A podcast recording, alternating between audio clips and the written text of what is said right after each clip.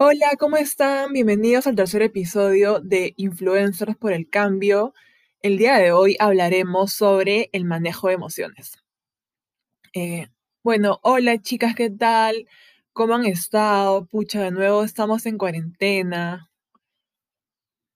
Sí, yo también estoy súper triste por eso, pero bueno, dentro de todo, todo bien. Sé que el objetivo es intentar controlar la pandemia en el país.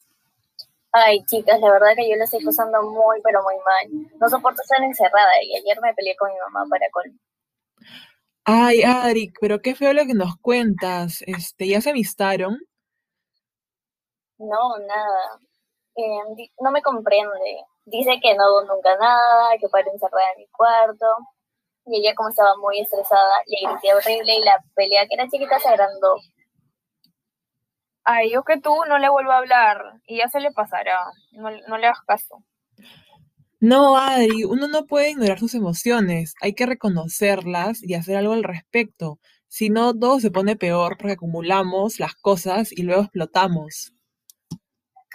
No es que reconocer mis emociones me pone mal y prefiero guardármelas. Sí, en verdad no sirve de nada y al final solo te sientes peor.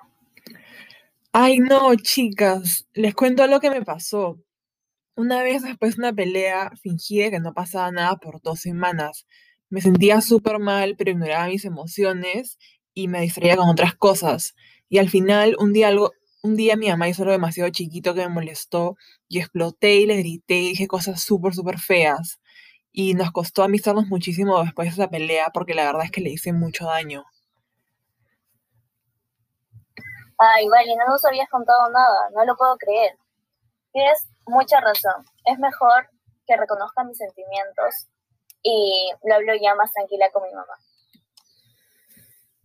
Sí, en verdad no me había dado cuenta que podía ser tan grave embotellar tus emociones.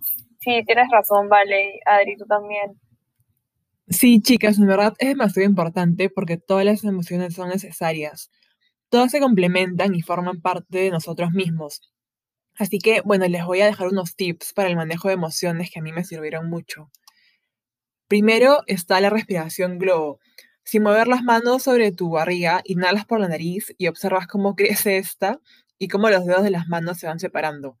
Al salir el aire por la nariz, la barriga se desinfla y los dedos de las manos se vuelven a juntar y re- repites este ejercicio cuatro veces. Otro tip muy bueno es un movimiento liberador. Simplemente pararte, estirarte, bailar, caminar. Eh, otro tip bueno es dibujar.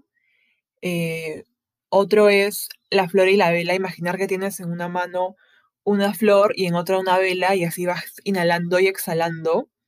Luego, escuchar música, la que más te relaje, te ponga de buen humor. Y por último, y el que más me sirve a mí es escribir lo que sientes. Eh, muchas veces, si es que no podemos expresar lo que estamos sintiendo físicamente, eh, lo podemos hacer a través de un papel.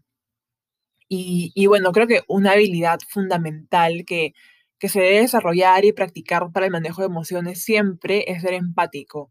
Es súper útil ponerte en el lugar de la otra persona con la que estás discutiendo para poder tener una mejor comunicación. Y, y nada, eso fue todo por, por hoy. Ya nos vemos en un próximo episodio de nuestro podcast Influencers por el Cambio.